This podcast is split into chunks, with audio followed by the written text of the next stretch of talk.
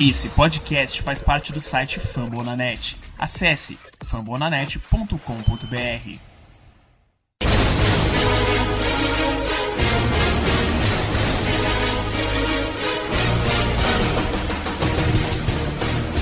Estamos começando mais um preview da Casa do Corvo e é isso aí, torcedor. Respira, fica calmo, Relaxa esse coraçãozinho aí, já passou, se prepara, porque essa semana tem mais jogo, ainda tem mais NFL, tem Los Angeles Chargers em casa. Eu sou o Cleverton Linhares e estou aqui com o João Gabriel Gelli. Boa noite, João. Boa noite, Cleverton. Boa noite para o nosso convidado. Um bom dia, boa tarde, boa noite para quem está nos ouvindo. Estamos aqui mais uma vez para preparar o terreno para um novo confronto, né, uma nova rodada. Dessa vez um jogo bem, bem interessante, né? Entre dois dos melhores times da, da AFC. Um duelo do Ravens contra um time que um outro time que eu pessoalmente gosto bastante, que é o Los Angeles Chargers. Então vai ser vai ser divertido aqui. Esse, esse jogo promete, vai, vai, ser, vai ser bacana. É isso aí. E para a gente falar de Los Angeles Chargers, trouxemos ele mais uma vez. Ele que já esteve aqui, temporada 2018, já faz um tempinho esse duelo, né?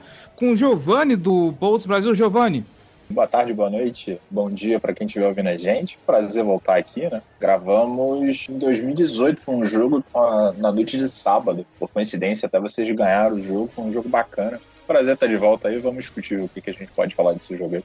Eu vou ser bem sincero, o primeiro jogo foi bacana, o segundo não gostei não, tá? O segundo... o segundo eu não tenho boa lembrança não. Ah, mas bora lá, Giovanni. Vamos falar um pouquinho desse confronto Baltimore Ravens Los Angeles Chargers, um confronto que promete pegar fogo. Vai ser um, talvez, o confronto mais difícil que o Baltimore Ravens já teve até esse momento, diria eu. Uh, tem Kansas City Chiefs? Ok, teve Kansas City Chiefs, mas enfim, as circunstâncias do, do campeonato levaram a gente agora a entender que o Los Angeles Chargers pode ser mais difícil.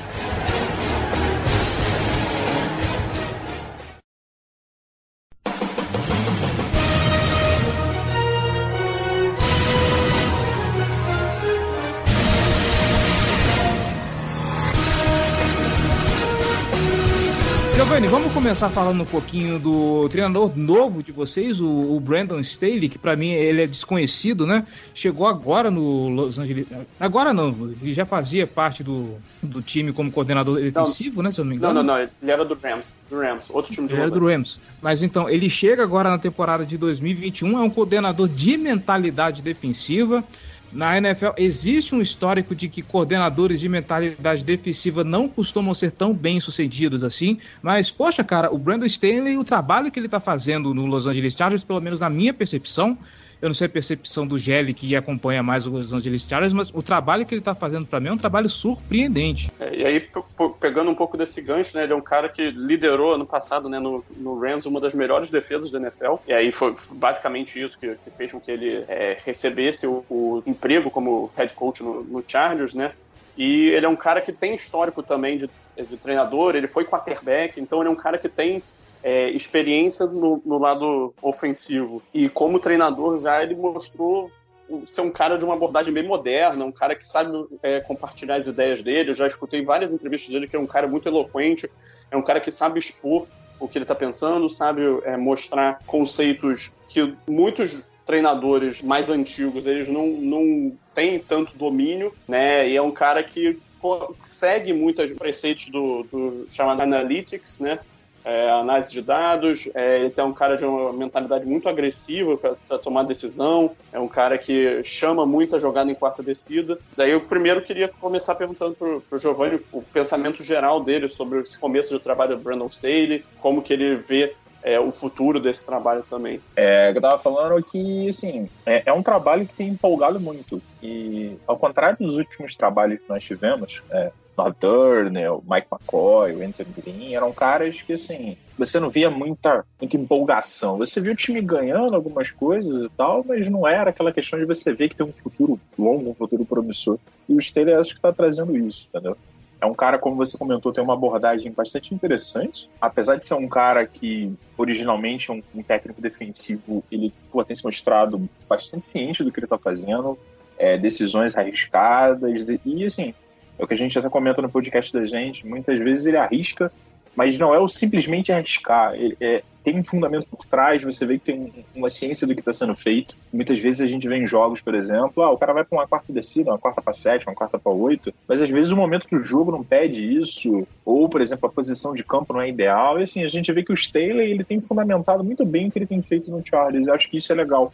E você vê que é um trabalho que tem um, um propósito, tem uma organização e sabe onde quer chegar. E assim, você tem um QB calouro, você tem um técnico que porra, tem empolgado em cinco semanas até o momento, você tem peças no time que são boas peças, que já eram peças que empolgavam, que na Allen, o Joey Boza, o Walsh Neckler, agora você tem o, o, Mike Williams aí se firmando em ano de contrato, né? Então, assim, a expectativa da gente é lá em cima. E tem muito tempo que o Chargers acho que não começa uma temporada tão positiva assim.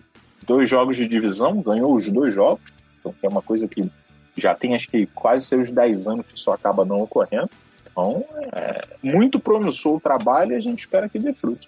É, e quando a gente fala do, do jogo mesmo, de fato, né, ele é o cara que tá ali comandando o lado defensivo é, do Chargers, né?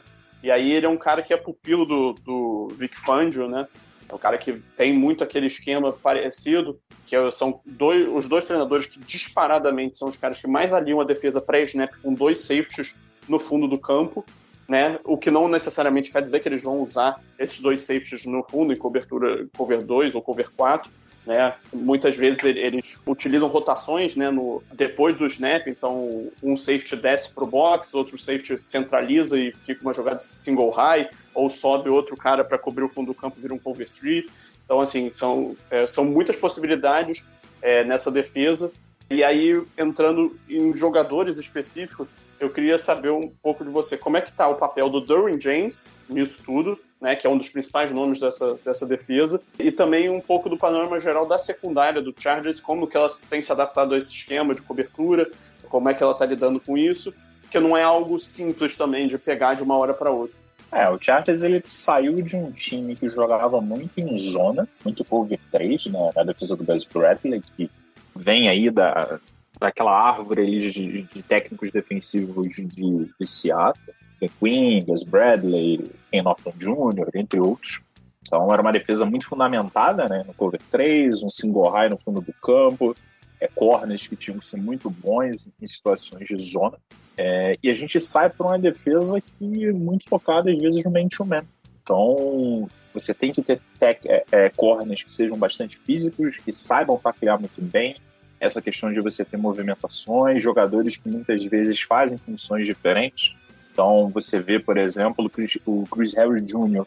jogando algumas vezes de outside, outras vezes jogando no níquel. O Tevon Campbell, que é um cara que tem feito bastante snaps ali na rotação também, joga em posições distintas. Então, você tem essa questão da versatilidade na secundária e muitas vezes jogando em cover 2, jogando em man-to-man. E é uma coisa que tem dado resultado, principalmente com relação à questão de limitação de big plays. É uma fundamentação do Staley. É, ele tenta trabalhar de forma que você tente limitar o jogo em profundidade do adversário. Então, o jogo do Browns foi um jogo bastante atípico, né? Tanto para o lado do Chargers quanto para o lado do Browns. Era um jogo que tendia a ser um jogo em under ponto. E hoje porra, foi 90 pontos quase, foi totalmente fora da curva. Mas se você pega, por exemplo, o jogo do Washington, o jogo do Raiders, o jogo do Blue Chips, foram três jogos em que os adversários foram limitados à menor pontuação na temporada, que é muito um trabalho do Staley. Então, tem uma fragilidade hoje no Chargers com relação à questão do jogo corrido, tá? É, por exemplo, foi onde o, o Browns fez o grande plano de jogo deles, de correr muito bem com a bola, mas de você tentar evitar que você tome jogadas explosivas, né, que a gente chama de jogadas de 15, 20 jardas de distância. É, o Dervin James é um cara que tem um papel fundamental nessa defesa, ele que muitas vezes chama a jogada, tá? Então, ele tem aquele ponto com relação a, ser o jogador, de, o jogador defensivo que faz esse papel dentro de campo. E é um cara que é ali em diversas posições. Ele joga tanto de corner, tanto de safety, joga de single high, joga alinhado como Ed muitas vezes. Teve um, um strip sack contra o Baker no último jogo. Então é um cara que o, o Staley sabe que é um cara versátil. Ele do, do tempo de Florida State ele já se destacava por isso, por alinhar em diversas posições. E o Staley não limita ele dentro de campo a uma função específica, se apenas um, um safety próximo ao box ou um safety no fundo do campo. Ele alinha onde ele entende que o, o, o James tem esse papel de, de poder desempenhar naquele momento a função que, seja mais benéfica ao Chargers com relação àquela formação que eles estão mostrando, alguma coisa nesse sentido. Então, é uma defesa que tem, assim, empolgado, tem cedido muitas jardas, mas tem conseguido limitar a questão da pontuação. Tem ajustes aí a serem feitos com relação à questão do jogo corrido. Então, ô, Giovanni, antes do, de, da gente continuar, que eu acho que o Jair ainda tem mais considerações para fazer sobre a defesa, mais cedo a gente estava comentando no nosso grupo de apoiadores exatamente a respeito do jogo corrido. Uh, nas estatísticas, se eu olhei certinho, se eu olhei direitinho, se eu não fiz nada errado, nesse momento o Los Angeles Chargers é o time que mais cede jardas corridas. E o Gelli me atentou para uma coisa que o esquema defensivo do Brandon Staley ele é feito assim de propósito, né? Que ele abre mão da defesa contra o jogo corrido para se concentrar mais no, no, no, jogo aéreo. E a gente consegue ver um sentido nisso, porque obviamente o, o jogo aéreo é o que movimenta o, o futebol americano hoje em dia.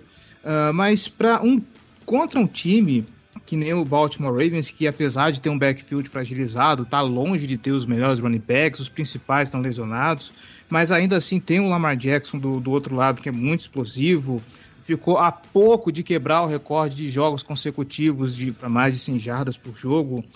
Não é um pouco complicado é, esse tipo de, de, de abordagem para essa semana? Só para complementar a pergunta, é isso que o Cleverton falou e se você acha que o, o Brandon Staley pode trazer alguma adaptação, porque quando a gente fala do, do, jogo contra o Broncos, por exemplo, o Vic Fangio, ele mudou um pouco o esquema dele e passou a privilegiar parar o jogo terrestre do Ravens, né? Você acha que o Staley pode fazer alguma coisa nessa linha também?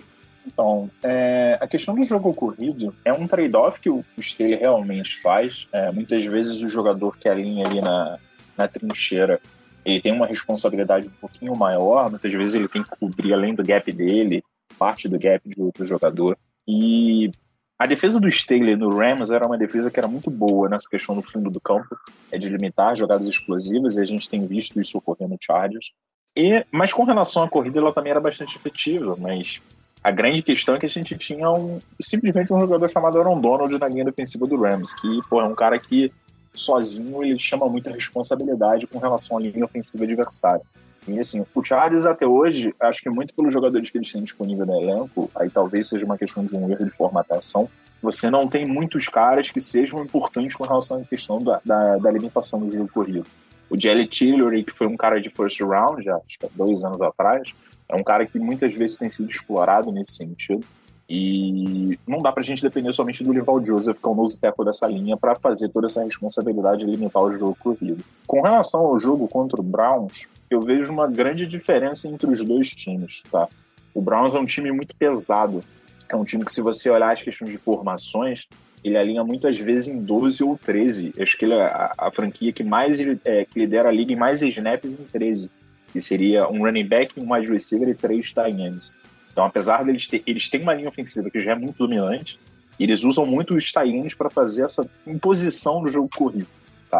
O Ravens é um time que é bastante diferente. Na mesma, na mesma mão, o, o Browns é o time que mais usa personnel 13, o, Ray, o Ravens, se eu não me engano, é o time que não usa.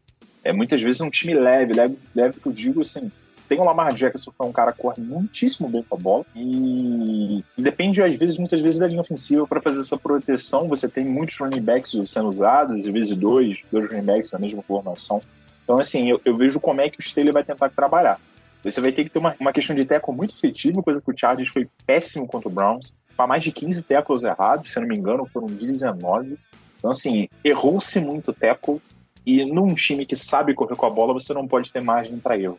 Porque eu entendo que o Chargers contra o Browns sabia que o Baker era um cara que não ia decidir o jogo com, os, com, com as mãos.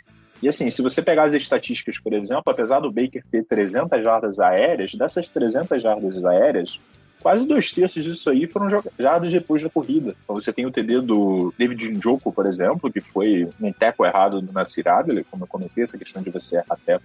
Contra o Ravens é diferente. Então assim, tô curioso para ver como ele vai trabalhar. Como você comentou no início do podcast, é, o jogo que o Chargers ganhou no White Car, que era ainda a defesa do Gus Bradley, ele tentou trabalhar essa questão de manter o Lamar dentro do pocket, é, você evitar que o Lamar conseguisse escapar muitas vezes, que sabe que se você der o mínimo espaço para ele correr, ele é um cara que vai te destruir com relação a isso. Então, realmente não sei. Naquele jogo ficou até famoso da gente usar uma formação sem linebacker dentro de campo, era, era os quatro da linha defensiva e sete defensive backs em campo. Muito até por uma questão de momento, a gente tinha lesões de linebackers em grande quantidade. Então eu vou ver como o Steelers vai fazer. Eu acho que a gente vem muito dime nesse jogo, muito dime, muito níquel, de uma forma a você ter é, a explosão para caso o Ravens tente correr com a bola, você conseguir tentar limitar o máximo de ganhos com relação a isso. Tá? E é ver como é que a gente consegue sair disso aí.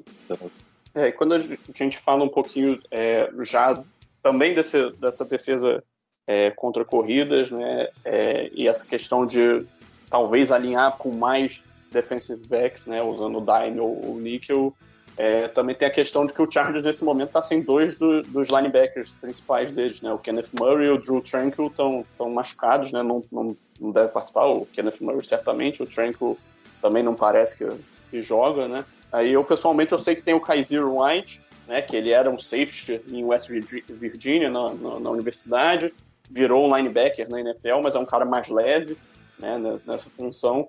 Eu não sei quem, quem são o Chargers tem de outras opções e o quanto que essas duas ausências vão ser sentidas né, pelo time. É, o Kenneth Murray, vou ser honesto, que como o Chargers joga num pacote 13 base, é, pacote 34 base, né? Então, os dois inside linebacker do Chargers têm sido o Kazir White e o Drew Tranquil, tá? Inicialmente era até o Kenneth Murray, mas o jogo contra o Chiefs ele chegou a ser bancado em algum a parte do segundo tempo ali ele ficou fora, teve a questão de redução de snaps. Acabou que veio a se lesionar depois, até para o jogo do Raiders. Então, o Kenneth Murray não é uma coisa que me preocupa muito, sendo bastante honesto. E eu vejo que ele tem tido muitos problemas com Patrick Quinn, por exemplo, que são caras da mesma classe. Questão de tecos, de, às vezes responsabilidade de gap. Eu acho que são caras que têm tido problemas. E assim, a ausência dele não impacta tanto ao meu ver, tá? O Trank é um cara que faz falta. É, o Chargers não colocou ele na Injury Reserve, como a gente tem uma bye semana que vem, então provavelmente a franquia está entendendo que na semana 8 esse cara vai estar disponível. Eu não acho que o Tranquil jogue contra o Ravens realmente. E aí a gente teria de opções de linebacker o Caseiro White, como você comentou, que tem feito uma boa temporada, uma boa temporada até aqui. Tem o Nick Neiman, que foi draftado esse ano. Aí você tem mais outras opções que undrafted free agent, coisa do gênero. Então, assim, acho que realmente a gente deva ter aí bastante formações de dime, tá? É, e de uma forma você ter um pouco mais de velocidade no jogo e, e tentar limitar o Ravens com relação a essas jogadas explosivas dele por fim, né, sobre a defesa, é, discutir um pouquinho do, do pass rush, né, que quando a gente fala da defesa do Chargers em termos de nomes, né, um dos principais é o Derwin James, o outro dos principais é o Joey Bosa, sem dúvida alguma, top 5, talvez melhor do que isso, né, falando em linhas gerais, pass rushers da NFL, cara muito bom, muito técnico, explosivo. Só de saber que a gente vai enfrentar ele já tá me dando calafrios aqui. É, pois é. é e aí eu queria saber como que o, o que que o Brandon Staley costuma usar o Joey Bosa, qual lado que ele costuma alinhar mais, se ele costuma ir pelo meio da linha, qual é a expectativa que você tem para o confronto também do, do pass rush do, do, Chargers contra a linha ofensiva do, do Ravens, né? Quais são as outras armas de pass rush que o Chargers sempre oferecer? Normalmente o Bosa ele é, tem alinhado na, em cima do right tackle, tá? Majoritariamente a, as, as saídas dele são nessa posição, tá? Então, acho que é o mecânico, é o right tackle de vocês, né? Provavelmente a gente deve ter aí o matchup. Tá. Eu tenho visto algumas formações que o Boza às vezes tem saído por dentro, tem saído ali como um DT de 3 tech, né? De 5 tech, na verdade. Então, pode ser que a gente tenha algumas variações de snaps nesse sentido, mas de forma geral ele tem alinhado no, no lado do right tackle. No lado do, do left tackle, nós temos aí o, o e o Osso, e temos o Kyle Freckle, que são dois caras que têm meio que rotacionado nessa, em questão de snaps nessa posição. Tá? Com relação, assim, a... O Staley até deu uma entrevista recente sobre essa questão de pressões, sexo e coisas do gênero. Já, já tem sido uma franquia que não tem se destacado muito em questão de número de sexos, tá? Quem olha a questão de essa estatística não, não é uma franquia que empolga muito nesse sentido, tá? Mas assim, é uma franquia que tem. É uma linha que tem tentado dar bastante pressão na, na linha ofensiva adversária, tentar limitar o, o QB adversário a não ter muita mobilidade, você não conseguir escapar para tentar esticar a jogada com as pernas, seja para você tentar um, um rollout, tentar um passe em profundidade, ou às vezes até tentar sair numa corrida, no scramble, para você conseguir ganhar algumas jardas com as pernas. Pelo miolo, nós temos o Linval Joseph, que é o, left, o, o nose tackle do time, como eu já falei outra hora. Tem o Jared Tillery, que tem oscilado bastante ele é realmente um ponto frágil com relação à questão da corrida, tá? Normalmente os times têm corrida em cima dele. E, tipo assim, é, basicamente eu acho que você vai ter o Boza dando pressão, o Linval Joseph tentando incomodar pelo miolo da linha, e você tem o papel do Dervin James, que é que a gente fala, que é um cara que tem essa rotação, pode alinhar muitas vezes mais aberto por exemplo, o sec dele contra o Browns é um cara que ele estava totalmente aberto contra o left tackle, o left tackle nem viu ele passar. Ele, quando foi ver, ele fez o strip sec e quase conseguiu a, a recuperação da bola. Então, eu acho que é uma linha que vai tentar pressionar. Não sei se vai ter a ideia de tentar limitar o Lamar mais ao pocket. Pode ser uma opção que a gente veja com relação a isso. Bom, agora passando pro ataque, e aí eu preciso fazer uma rasgação de cedo aqui, tá? Tem quarterbacks que não adianta que a gente não consegue torcer contra. Os caras jogam de forma tão espetacular que é, é complicado você falar, não, vou torcer contra esse cara. É simplesmente possível. O Gelli já falou, por exemplo, que ele não consegue torcer contra o Joe Burrow, por exemplo, que o jogo do Joe Burrow é muito bom. E eu tenho isso com o Justin Herbert, cara, sendo bem honesto. Eu vejo a forma do Justin Herbert jogar, é, a capacidade que ele tem de fazer um lançamento de profundidade, o jeito explosivo dele em campo. Eu gosto muito de ver esse cara, cara. E é um dos caras que eu olho até me anima de ver assim, pô, que geração legal de quarterbacks que, que a liga está conseguindo desenvolver. Só que o Justin Herbert está no segundo ano de, de, de NFL, se não me engano, né? Segundo anista. Ele vai enfrentar uma defesa, que é a defesa do Don Martindale, que, ok, tá fragilizada, até sem algumas peças, mas o Don Martindale, para além de ser um cara agressivo com blitz, é alguém que tem assim umas chamadas muito sofisticadas. Você acha que o Justin Herbert hoje consegue jogar contra uma defesa que tem umas chamadas tão variadas assim como o, o, o do Martindale? E nisso eu também emendo. O Martindale é um cara que é muito agressivo, é um cara que, que chama muita blitz. Só que contra o Kansas City Chiefs, por exemplo, ele precisou mudar o plano de jogo dele, deu muito certo. Ele chamou só 18% de blitz, se eu não me engano. Como você vê o Justin Herbert jogando contra essa defesa do Baltimore Ravens, Giovanni? Então, o, o Hammett fez um jogo para mim que é bastante interessante contra o Browns, e eu acho que junto da The Ravens, entre outras defesas aí, deve ser uma das cinco melhores linhas defensivas ali com relação à questão de pressão, comodar o QB adversário. O, o Herbert é um cara que teve um sucesso muito bom, os números dele refletem muito bem isso. Então, eu acho que ele tende a ter um bom jogo. Uma coisa que eu acho que a gente vai ter que ficar de olho é o lado direito da linha ofensiva do Chargers. O, o Rashawn Slater, que é um cara que tem sido destaque, muito destaque aí, que é um left tackle rookie, né? Mas o problema, a meu ver, está do lado direito. O Storm Norton, que é o right tackle, é um backup. Inicialmente deveria ser o Brian Bolaga, mas o Bolaga está fora. Então, até voltou a se machucar teve tava numa lesão e ah, parece que teve uma outra lesão agora, então o tempo dele na juíza vai aumentar. E o right guard, que era o Odaya Bush, que era um cara que veio até fora do radar né, nessa oficina, mas estava fazendo uma temporada muito boa. É, dificilmente cedia pressão, era um cara que porra, era interessante no jogo corrido e tinha dado uma performance boa. O Abush machucou o ACL, tá fora da temporada, só volta na temporada que vem. Entrou o Michael Schofield, que era um veterano de liga, já jogou no próprio Chargers, jogou no Painter, jogou no Broncos também. Então, jogou no Ravens também. Jogou no Ravens também? Então, assim, é um cara que contra o Browns fez um jogo muito bom. Se eu não me engano, foi o único da linha ofensiva que não cedeu pressão. Então, assim, é um cara que numa amostragem pequena, a gente viu que pode ter um desempenho agradável, mas é um jogo totalmente diferente, um jogo fora de casa, então a gente tem que ver. Hoje eu diria que o lado direito do Chargers é um ponto a ser explorado. Tá? Então eu acredito que o, o Martindale vai tentar explorar isso, de você mandar mais pressões pelo lado direito, até porque um, um guarda reserva, um right que já fez partidas bem ruins da temporada, quando o Calpas foi uma partida horrorosa, o Micah Parsons deitou nas partidas dele. Então, vamos ver como o, o Herbert cede essa questão de pressão, como é que ele se comporta. Talvez tentar soltar a bola com um pouquinho mais de rapidez, né, para você tentar evitar a questão de hit. E se o fundo do campo estiver aberto, ele é um cara que vai tentar explorar isso ali, porque o Charles hoje acho que é uma das principais ofensivas com relação a isso. Então você tem o Mike Williams, que apesar de não ter treinado os últimos dois dias, a gente não sabe se joga. Tem o Jalen Gaita, que é um cara bastante veloz, um Keenan Allen, que volta e meia tá sempre aberto, então o fundo de campo é algo que eu vejo como ser explorado. É, só complementando mesmo, nesse caso não, não é nem para fazer uma pergunta, mas eu concordo com isso. Você falou do, do Martindale, né, um cara muito bom desenhando o blitz.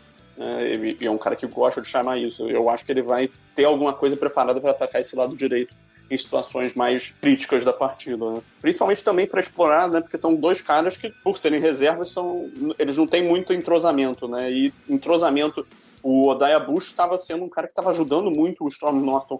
É, muitas vezes o Abush ia é, fazer o double team com, com o Norton, né? Para trabalhar contra a pressão ali.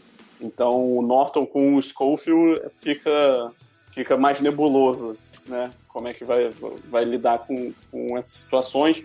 É, se, o, se o Ravens mandar uma série de, de pass rushers naquela, naquela área é, em uma blitz, pode gerar leituras conflitantes, dois caras que não estão acostumados a jogar juntos, né? Leitura de blitz, passar um defensor para o outro, pro, de, um, de um cara da OL para outro, é algo que requer alguma química, algum, algum treino, então pode ser algo de fato que o, que o Martin vai explorar. E complementando que o Schofield ele não estava no Chargers nos 53 iniciais, né? Sim, é... então, ele estava ele tava no Ravens. Ele chegou, ele se eu não me engano. Acho que ele chegou na semana 3, se eu não me engano, na. Ou 2 ou 3. Acabou que ele virou, vai estar virado titular, o ele já confirmou isso. E até perguntaram que o Chargers pegou o Brandon Himes, que era um. Foi um teco no college, né? Já mais fez essa conversão para guard né? durante a off-season, né? E o Staley falou que não prefere botar o, o, o nesse primeiro momento, porque você teria três jogadores jovens na linha, né? Você teria o Slater do lado esquerdo, que apesar de ter feito uma boa temporada, é um calouro, você tem que ter seus devidos cuidados. Você teria o, o Himes e o Storm North, então teria, ficaria uma linha complicada muitas vezes. Então provavelmente o Schofield entra nesse sentido de dar um pouco mais de experiência para tentar dar mais, mais robustez nesse time. É, e o Slater é, é um cara que eu já, já conversei com você é, antes, né? Eu acho que o Slater é um cara que vai ser elite na NFL. Acho que cara, é um cara que. Um assim, dos grandes left tackles da liga. Eu vou te ser muito honesto, que dos caras que eu vi no Chargers recentemente, os left tackle, eu acho que ele é o melhor. Nós tivemos uma boa temporada do Kung em 2018, que ele chegou até a pegar Pro Bowl, mas assim, o Slater tá impressionando.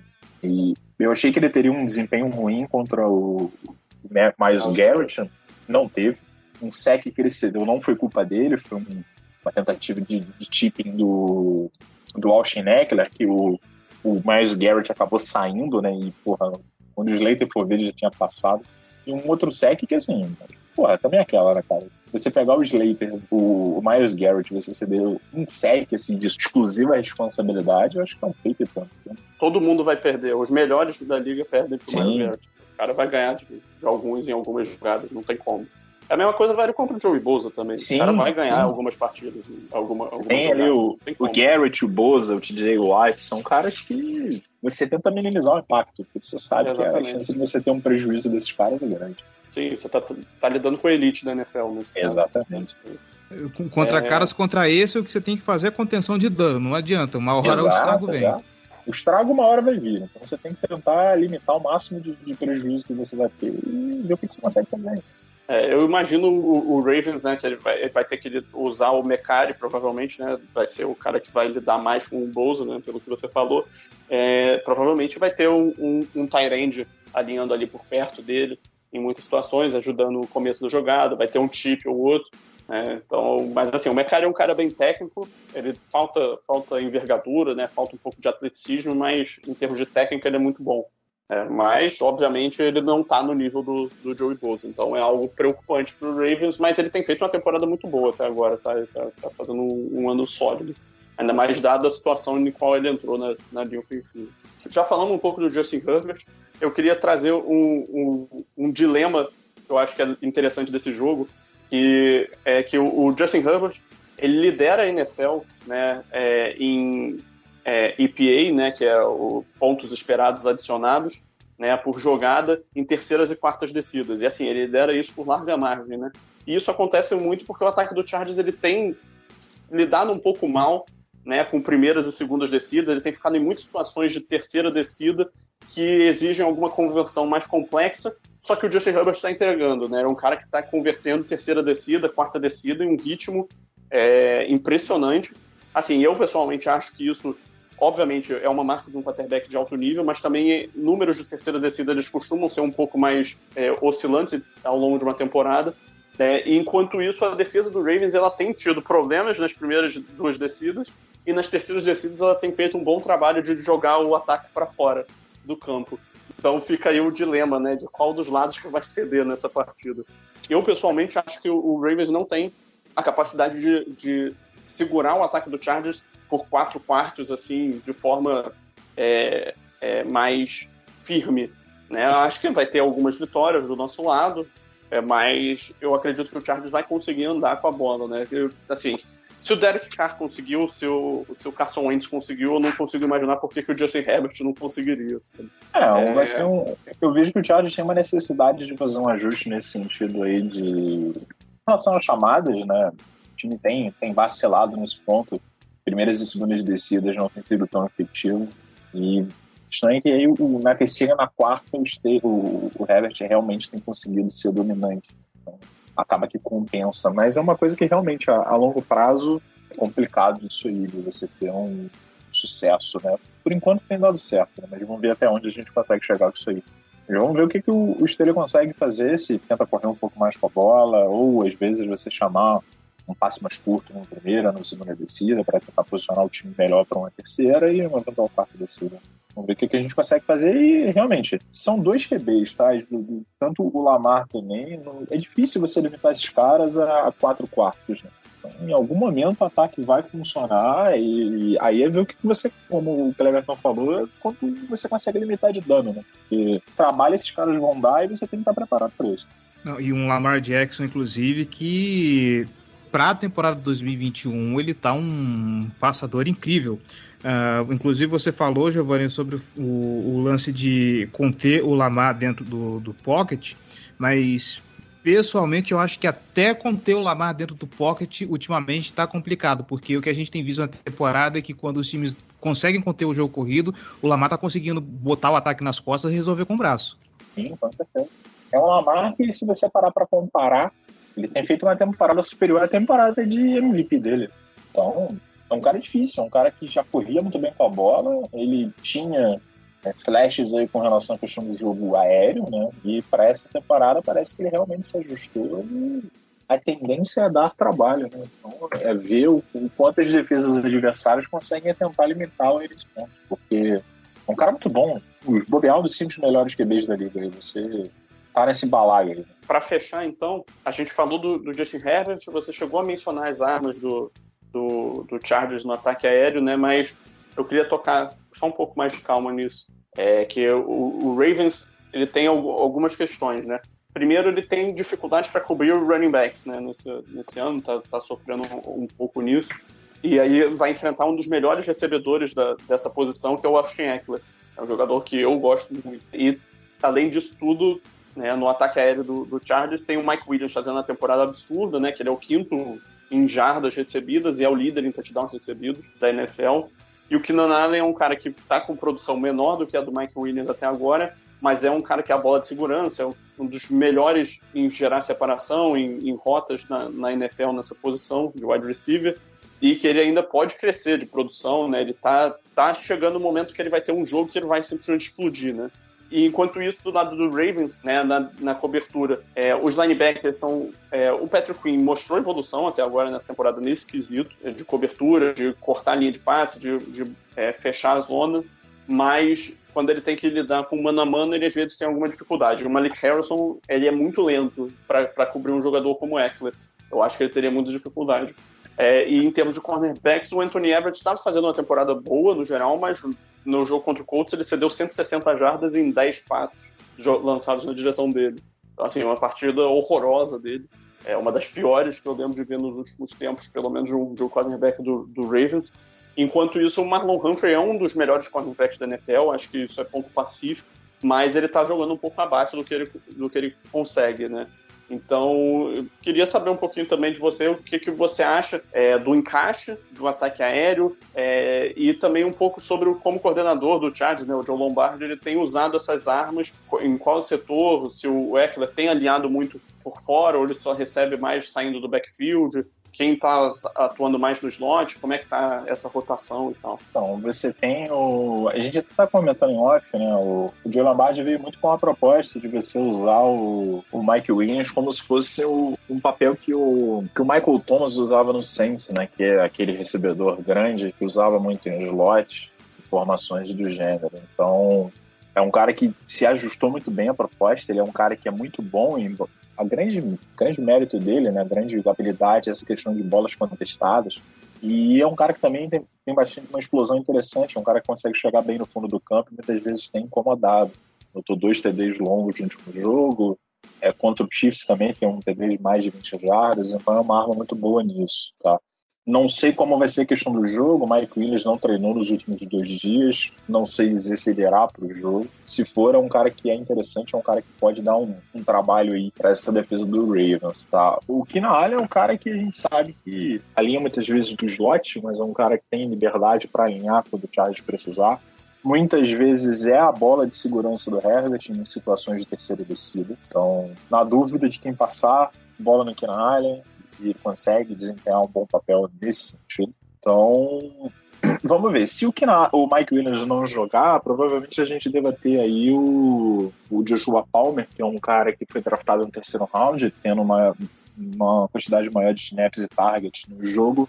É, o Jalen Guyton, que é um cara, um cara de velocidade, um cara de explosão vai ter um papel maior nesse ataque também. E eu acredito que o Chargers vai explorar bastante o papel do Eckler, né? Ele não é um cara, não é um lead back para meter 100 jardas terrestres né, no jogo, acho que ele tem um ou dois jogos só, mas é um cara que é muito explosivo no jogo aéreo, né? Quando a gente consegue correr bem com a bola, o Eckler dá aquelas jardas ali que a gente precisa, de você fisicalidade, de você incomodar a defesa adversária mas é um cara também que sabe muito bem no passe, né? Sabe aproveitar as zonas que aparecem ali entre os linebacks e a secundária e conseguir ganhar jardas importantes. É um cara que vai ser bastante acionado nesse jogo, não tenho dúvida disso. E é peça importante nesse jogo.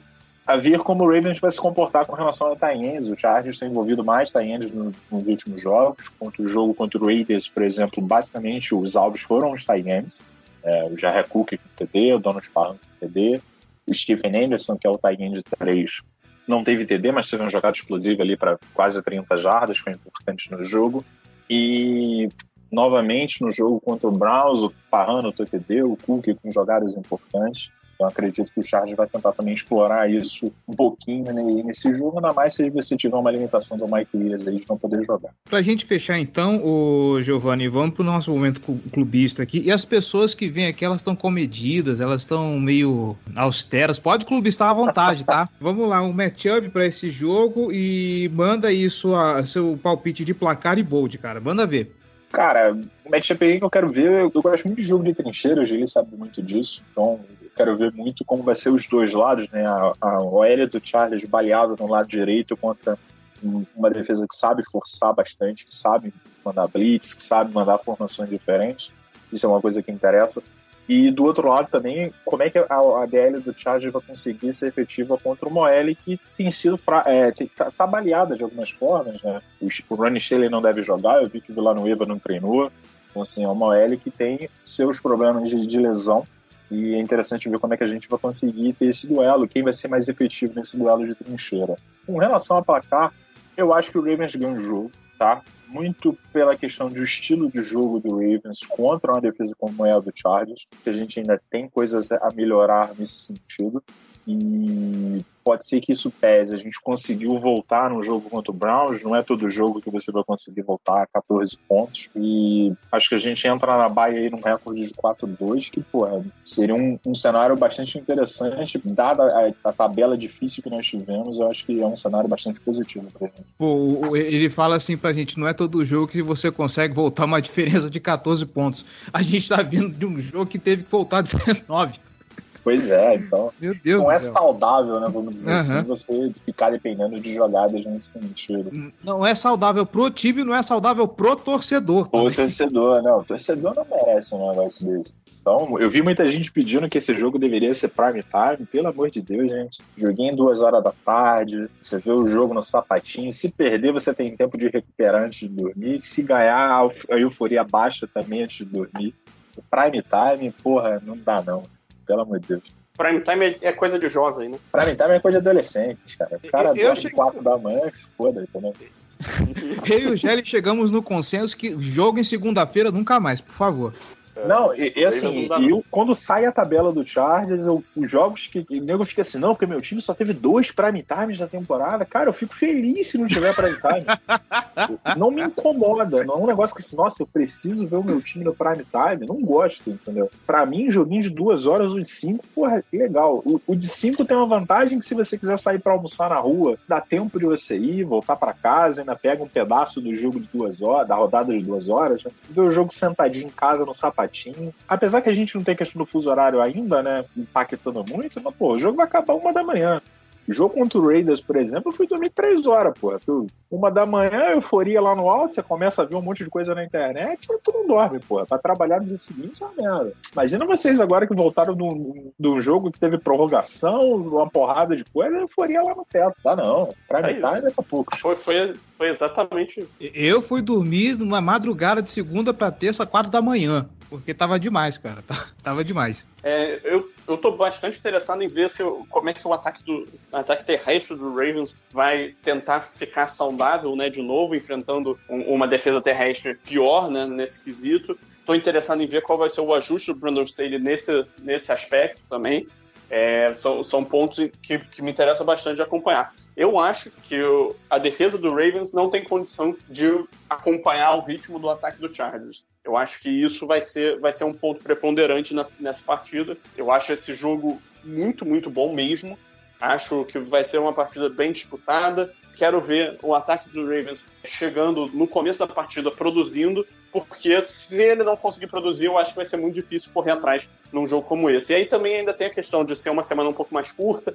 Talvez o time tá numa ressaca de uma virada épica, é, como, como foi essa do, do último Monday Night. Então, assim, eu pessoalmente acho que o Chargers é favorito nessa partida, tá? Mas é, eu acho um jogo muito parelho. E é um jogo que, assim, os dois times estão entre os, os melhores times da, da AFC. É, os dois provavelmente vão estar nos playoffs. Então pode ser aí uma prévia de, de um novo confronto aí mais pra frente. Com certeza. São dois times que eu acho que a gente analisando friamente a tabela aí, são dois times que têm totais condições de voltar em, em janeiro e provavelmente se enfrentar. Eu diria que se não, não acontecerem lesões mais graves, né, os dois Sim. times vão estar nos playoffs. Eu, eu diria. Sim, exatamente. Confortavelmente. É meu- minha, minha leitura é parecida. Vamos ver o que a gente tira dele. É, no meu caso, uma coisa que eu tô curioso pra ver é como a secundária do Baltimore Ravens vai reagir a esse ataque aéreo do Los Angeles Chargers. Nesse momento, os Chargers são o terceiro em jadas aéreas por jogo. A gente está vindo de um jogo muito ruim do Anthony Everett. A gente tá, o Marlon Humphrey também não fez o bom desempenho. Eu espero que tenha sido apenas uma segunda-feira ruim. Eu quero ver o, Everett jogando é, razoavelmente bem como ele estava jogando, o Marlon Humphrey voltando a, a jogar como um cornerback de alto nível que ele estava jogando, essa secundária fazendo um bom trabalho. Quero ver como vai ser essa secundária contra o ataque aéreo do jogo dos Chargers. E eu vou ser bem sincero, eu acho que esse jogo vai terminar com, com, com porradaria de pontos, tá? Eu chuto um placar de 37 a 35, com o Baltimore Ravens saindo na frente e o Los Angeles Chargers indo buscar o resultado com o Justin Herbert passando. A gente vai É passar aquele aperto com aquele fio na barriga, achando que o, Char o Chargers vai virar no último quarto, mas eu tô com o Jerry também, que eu acho que os Chargers são favoritos para esse jogo, por tudo que ele falou. Tá vindo de uma semana curta, é um, um- um time que tá bem embalado, sabe? Primeiro na, F- na, na AFC Oeste, que é uma divisão que promete ficar muito difícil. Eu, estou, eu que estou chutando um placar de vitória pro Baltimore Ravens, mas nem um pouco surpreso se os Chargers ganharem esse jogo. Não vai ser assim um fim do mundo, como foi, por exemplo, perder pro Las Vegas Raiders. Eu acho que assim, é completamente plau- plausível sair com uma, com uma derrota de casa.